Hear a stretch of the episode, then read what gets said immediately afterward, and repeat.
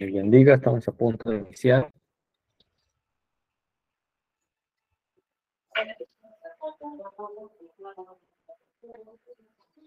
Bienvenidos, bienvenidos a su canal Cristiano Imprudente.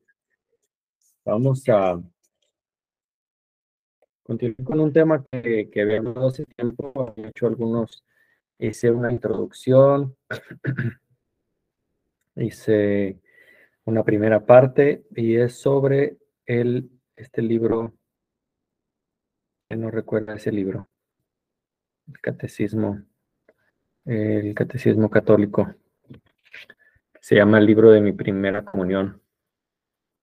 Creo que debo, okay. creo que se vea más grande.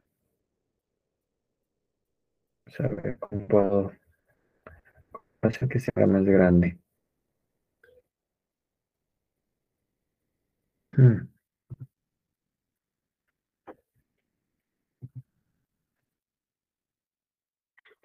¿Cuántos están ahorita reunidos?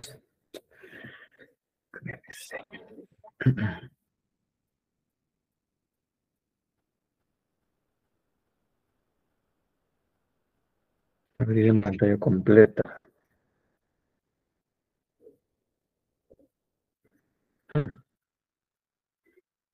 No se ve muy bien. Si intentado, déjeme ver si qué, tan grande puede ver este. Qué tan grande puede. Puede ver la imagen. ¿Se puede ver ahí esa imagen? ¿Qué tan grande la ven? ¿Ven pequeño? A ver, vamos a poner. Tener que. En vivo, sí. Hey, hermana Vicky, gracias por conectarse. Vamos a ver si, se puede ver un poquito más de cerca. Hice algún cambio en mi setup. Este. Y ahora no sé dónde dejé algunas. Bueno, por ahora lo dejaré así, espero se pueda ver. Quienes fuimos católicos, recordamos eh, este libro, esta portada. Mi primera comunión era, era el libro que se le daba pues prácticamente a todo, a todo creyente niño que quisiera hacer la primera comunión. No invertiré mucho en la, en, otra vez en introducir al libro. No sé que sí se ve muy pequeño. Ok, voy a tratar de hacerlo un poco más grande. Eh, en realidad, en general, este libro lo tenían las catequistas, catequistas que supone que son personas que conocen están muy preparadas en cuanto a, a, dogmas católicos. Y por ahí he escuchado, y creo que están algunos confundidos, porque también han dicho que las catequistas conocen muy bien la Biblia. Algo que lo dudo, pero bueno. en el video van a encontrar en mi canal, se llama, si lo filtran por mi primera comunión y ponen cristiano imprudente, les va a salir la primera y segunda eh, la introducción y la primera parte. Ya habíamos hablado el buen consejo del catequista, habíamos desglosado el prólogo, habíamos hablado rápidamente del Padre Nuestro, el Ave María y el Gloria. Este, sí, sí se ve muy lejano. Bueno, voy a tratar para la siguiente. Ahorita como ya estoy transmitiendo en vivo, pues no lo voy a, a ver si haciéndole zoom. Este, el credo. Aquí está el credo. A ver si sé si hay algún comentario ahorita en el canal, en el comentario. Eh, aquí está. Ok. Vemos el credo. Este, en todo el libro, en todo el librito, va a ser lo más eh, prácticamente lo más bíblico que vamos a encontrar en este pequeño libro. Vamos desglosando un poco el credo. El credo de Nicea, si no me equivoco. Ahora en este credo, algunos católicos afirman que creemos en este credo porque la Iglesia Católica lo estableció. Y lo mismo que pasa con la Trinidad, también los testigos de Jehová creen que creemos, valga la redundancia, en el credo, porque los católicos lo, lo decretaron. Y, y, la verdad es que hay bastante que se puede decir del credo, como su historia, quién lo inventó, quién lo inventó, voy con el mismo, ¿no? Quién lo escribió, ¿no? Eh, pero en realidad el credo es bastante bíblico, hasta un cierto punto, que voy a decirles cuál. Inicia diciendo, creo en un solo Dios. Ahora yo quisiera que como niño me, se hubieran dedicado tiempo a explicarme explicarme esta cosa porque, porque es, muy, es muy profundo lo que dice el credo, es muy bíblico, es muy teológico. Eh, y, y, ojalá que alguien se hubiera tomado la molestia de desarrollar bien o, o que ojalá ahorita o en la actualidad se les explique a los niños realmente qué es el credo. Inicia, por ejemplo, con la parte, creo en un solo Dios. Ya desde ahí te está diciendo bastante. Aquí, como digo, no quiero exaltar a mis, a mis amigos, a mis amigos católicos. David. Este, pero esta es la parte que para mí es la esencia eh, de mucha de la teología que como cristianos creemos. Creo en un solo Dios. Desde aquí ya se cae esa doctrina de los testigos de Jehová de que nosotros creemos en tres dioses o que la Trinidad significa tres dioses, eh, pero no es así, ¿no?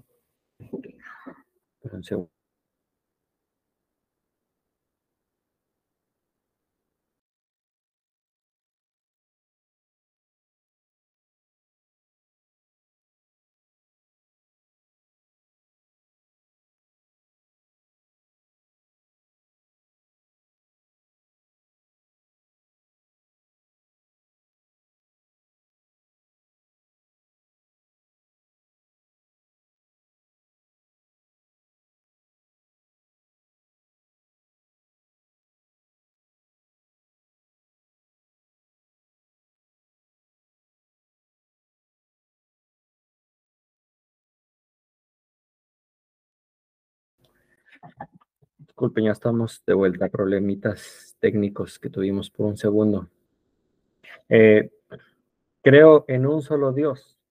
Aquí se cae la, doctrina de que los que creemos en la Trinidad creemos en varios dioses. Padre Todopoderoso, Creador del cielo y de la tierra, de todo lo visible y lo invisible. Para empezar, creo que hasta aquí algunos testigos de Jehová deberían decir amén, ¿no? Creador del cielo y de la tierra, todo lo visible y lo invisible aunque como cristianos creemos también que, la Trinidad de hecho estuvo presente en la creación. Eh, trabajaron el Espíritu Santo, eh, también estuvo presente el Hijo, ¿no? El Espíritu Santo se movía sobre la tierra. Dice, creo en un solo Señor, en un solo Señor. La pregunta es, ¿cuántos señores tienen los testigos de Jehová? ¿Cuántos, ¿Cuántas señoras ¿Cuántas señoras cree el católico? Esa sería la pregunta. Segundito, necesito ajustar algo.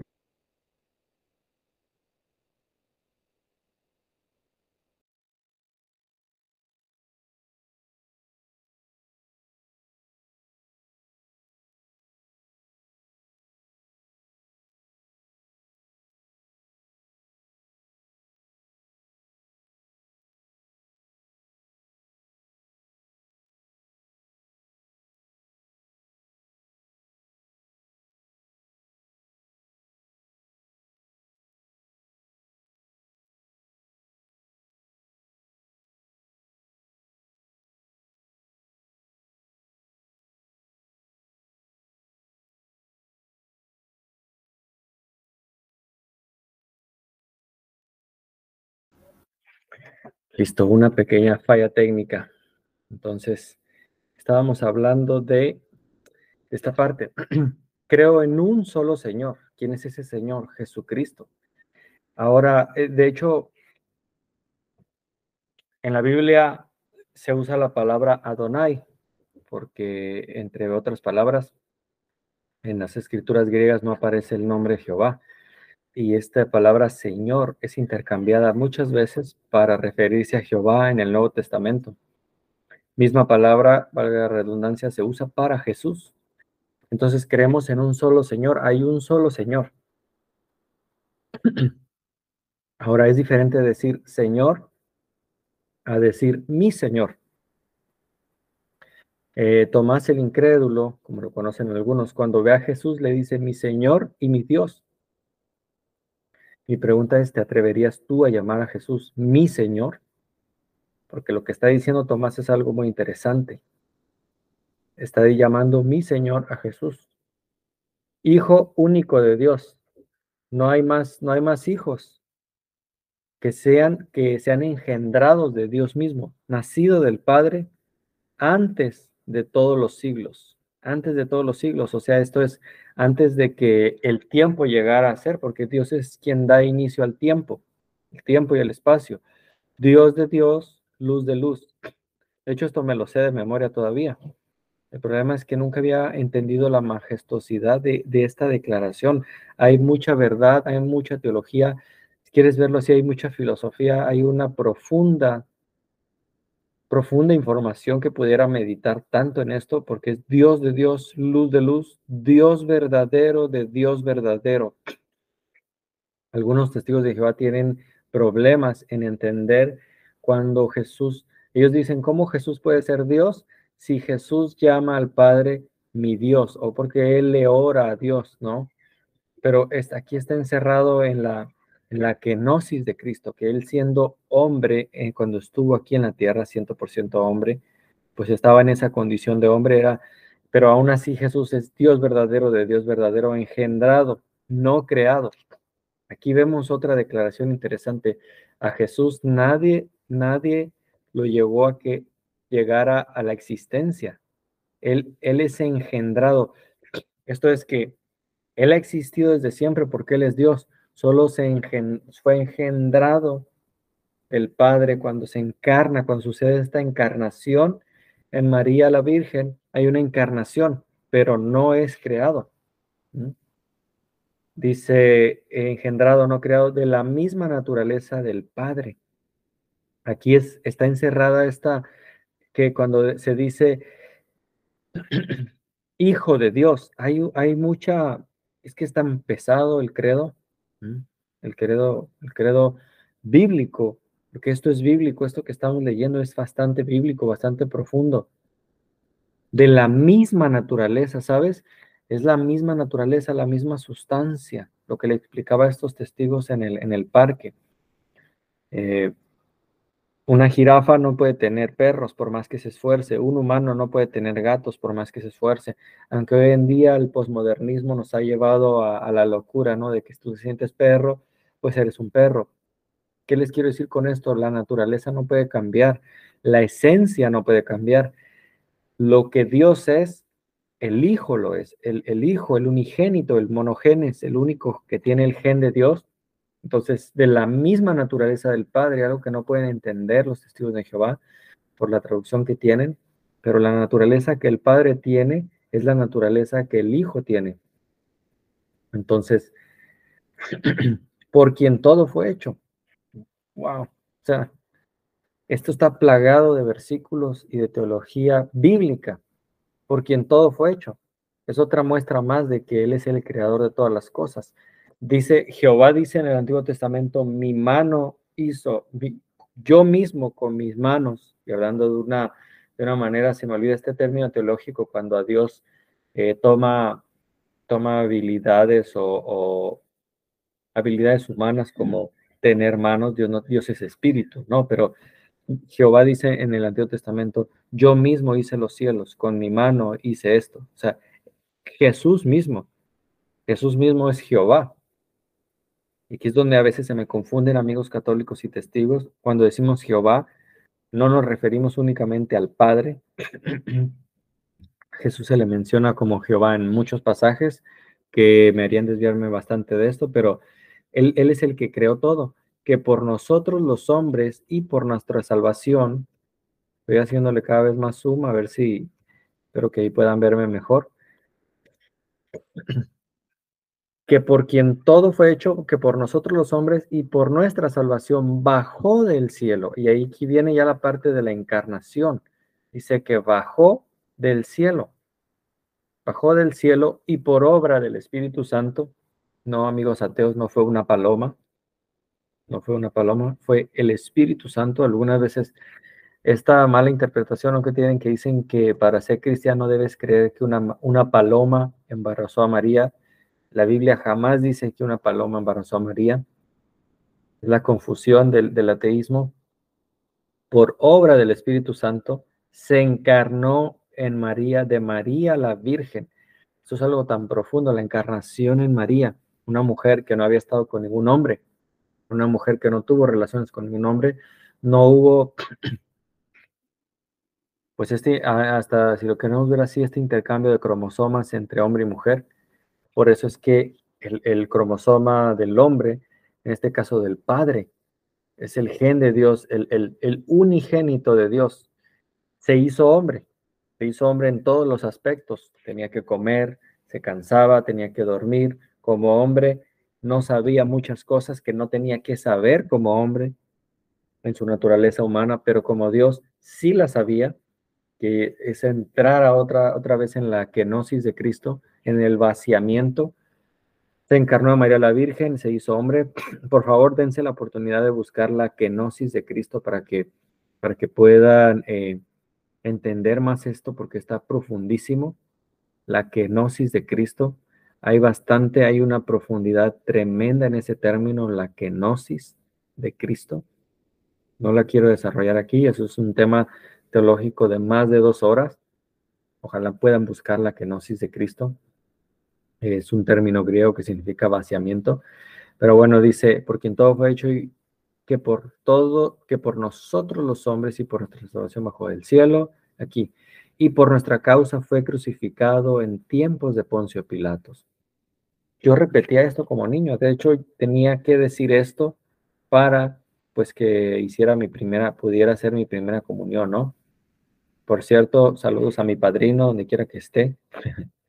Un padrino que tuve, ¿no? Que se supone, yo recuerdo este, que a los padrinos, ya sea de bautismo, de primera comunión, yo no sé si haya cambiado lo que se le pide al, que va a ser tu padrino, ¿no? Este, desconozco. Ahí aceptaría que me corrija algún amigo católico. Este, pero lo que se le pedía que el padrino fuera alguien que iba a resguardar la fe de, esta persona, ¿no? De este pequeño, de este niño. Yo en ese entonces eh, se pedía que fuera creyente en la iglesia católica, obviamente. Este, pero ¿cuántos, realmente cuántos padrinos? Creo que lo puedo decir con, con cierta libertad desde este lado. Y ustedes, amigos católicos, me dejarán saber ¿Cuántos padrinos de los que ustedes tuvieron o de los que ustedes eligieron hoy en día realmente se están preocupando para llevar a estos niños o a estas personas a quienes, ¿no? Porque hay mucho, mucho garbo en estas fiestas, eh, hay que vestirse bien, vestirse de blanco, en muchos casos se gasta mucho dinero en, fiesta, en la fiesta que hay después, ¿no? Obviamente yo estoy hablando desde mi total experiencia, no significa que a todos va a ser así, ¿verdad? Pero Muchas veces la gente ya está pensando en a ver a qué hora se acaba esto, porque voy por las cervezas, y entonces voy por el mariachi, qué sé yo, la comida, hijo, le pagué la comida y ahora, ¿no? En esta, ah, pues se pedía eso, ¿no? Se pedía tener, uh, tener listo todo, ¿no? Y, y dice, se hizo hombre por nuestra causa, fue crucificado en tiempos de Poncio Pilatos. Yo sabía quién era Poncio Pilato, había visto la, pasión de Cristo, incluso, bueno, en ese entonces todavía no salía, creo, la pasión de Cristo, pero sí había muchas películas que hablaban sobre este, este evento. Yo, yo ya conocía la crucifixión de Cristo, pero no entendía el Evangelio. Yo realmente no sabía por qué tenían que desnudar a un hombre, porque déjame decirte, eh, caray, se me Déjame decirte que César Vidal me encanta como lo explica en uno de sus libros, en el de los, ah, los pergaminos o los rollos del Qumran, algo así se llama uno de sus libros, que las películas, por muchos motivos, eh, esta ya es opinión mía, ¿no? Creo que por muchos motivos ponen a Jesús a un Jesús con cierta trapos en, la, en la zona de la, de, pues de la cadera, ¿no? En la zona de la pelvis, ¿no? Y así hemos visto los crucifijos, así hemos visto imágenes, así hay libros cristianos, hay libros católicos, hay libros testigos de Jehová, donde esa parte obviamente está protegida con, un cierto paño, ¿no? Paños menores, hasta lo podríamos decir así, pero realmente la crucifixión era llevarte al extremo. Olvídense de, de una cierta ropa, era desnudos, desnudos, crucificados, humillados, esa es la manera en que el Padre nos amó. Esa es la manera en que el Hijo te amó. Ser desnudado en público, ser humillado en público, literalmente expuesto. Por nuestra causa fue crucificado.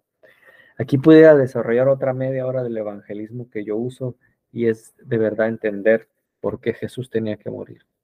Eso es algo que lamentablemente muchos amigos católicos no han llegado al entendimiento de saber qué es el Evangelio ¿Y qué significa que por nuestra causa?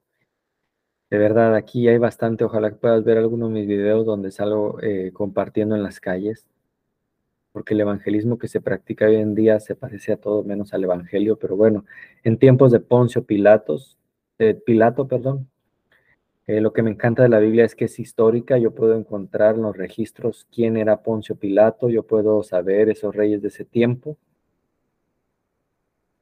padeció y fue sepultado y resucitó al tercer día. Esta parte es súper importante, que no hubiera servido de nada que Jesús hubiera muerto si él no resucitaba. De hecho, nuestra fe, nuestra fe razonable, como se llama uno de los libros que estoy leyendo, eh, descansa en la resurrección de Cristo. Eh, como comercial, para que algunos piensen pues que no estoy eh, que yo no sé de lo que hablo, no sé qué sé yo qué puedan decir. Este, veo mi, mi cámara un poco muy pequeña, así que no sé si estoy también viendo esto que es el catecismo católico. Este es de, pues obviamente más extenso que este pequeño librito que les estoy mostrando. Aquí se muestra la doctrina católica que todo católico debería leer eh, mi problema es que agarro libros, ¿no? Y, luego me interesa otro y agarro otro, pero tengo bastantes notas que he hecho sobre este catecismo católico, que déjenme decirles, está avalado por el Vaticano. Así que lo que, si no te agrada lo que después te voy a mostrar que el catecismo dice, no me tienes que reclamar a mí, sino pues al Vaticano. Pero es importante, Jesús resucitó al tercer día. Hay una sección en el libro de William Lane Craig de Fe Razonable que dedica a los milagros. Y es que este tema está tan... se han escrito libros y libros sobre la resurrección de Cristo, porque tanto que se puede decir tan solo, o sea, de cada, de cada párrafo, es que el, el, credo es algo tan, tan sublime, tan, como ya lo había dicho, tan lleno de teología, eh, que se han escrito libros y libros sobre la resurrección, el caso de Cristo, este, etcétera.